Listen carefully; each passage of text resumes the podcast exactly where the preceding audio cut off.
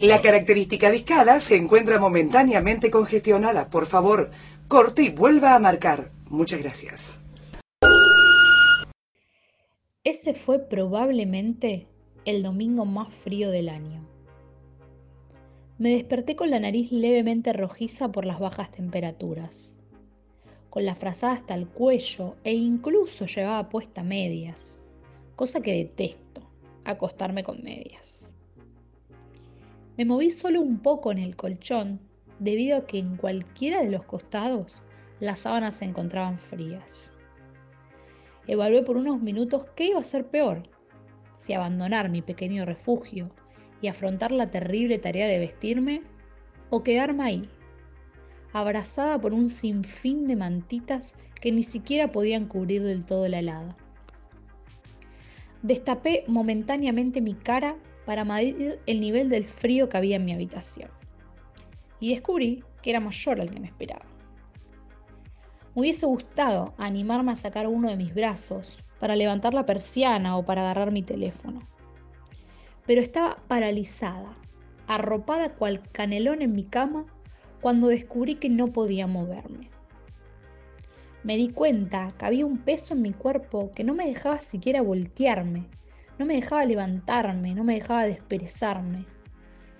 Solo podía modificar la posición de mis pies porque estaban casualmente liberados, pero el resto de mí se encontraba atrapado. Cuando empezaba a preocuparme la falta de movilidad, comenzó a tomar temperatura mi cuerpo.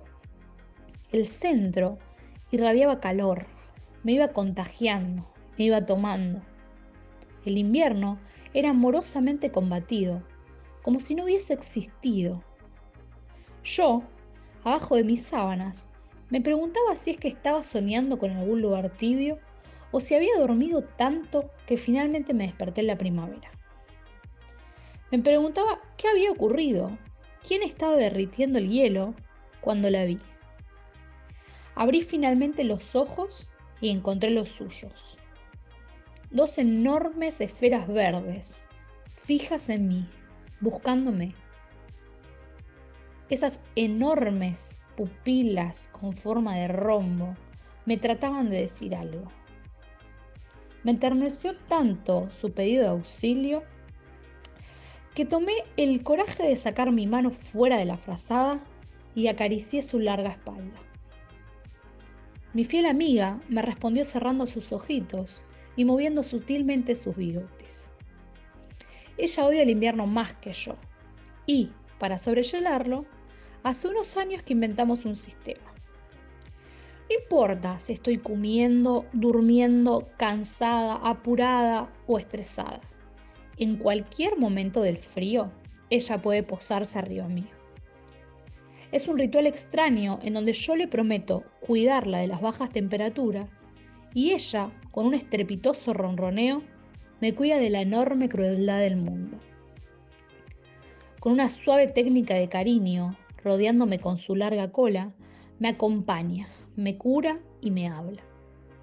Dibuja con sus acolchonadas patitas un baile, un recorrido, y me dice de una manera muy particular que se queda conmigo. Por ahí el resto no sienta lo mismo sobre mi hermosa compañera. Pero no hace falta que lo entiendan, sino que sepan que con ella no existe el frío. La miro una vez más en esa mañana de domingo lluvioso, gris, de invierno. La miro una vez más y le agradezco que se haya quedado conmigo. Me conecto un rato con ella, conversamos y le digo que ya es hora de levantarme. No me entiende, o no me quiere entender. Finalmente, abandono mi pequeño resguardo, dejándola en el hueco donde estuve yo. La tapo y le prometo volver a dormir con ella, como todas las noches, como todos los inviernos. Me voy y me obligo a acordarme de esa sensación, a guardarla en mi memoria, porque el frío es un recurrente enemigo y mi compañera no siempre está upa mía.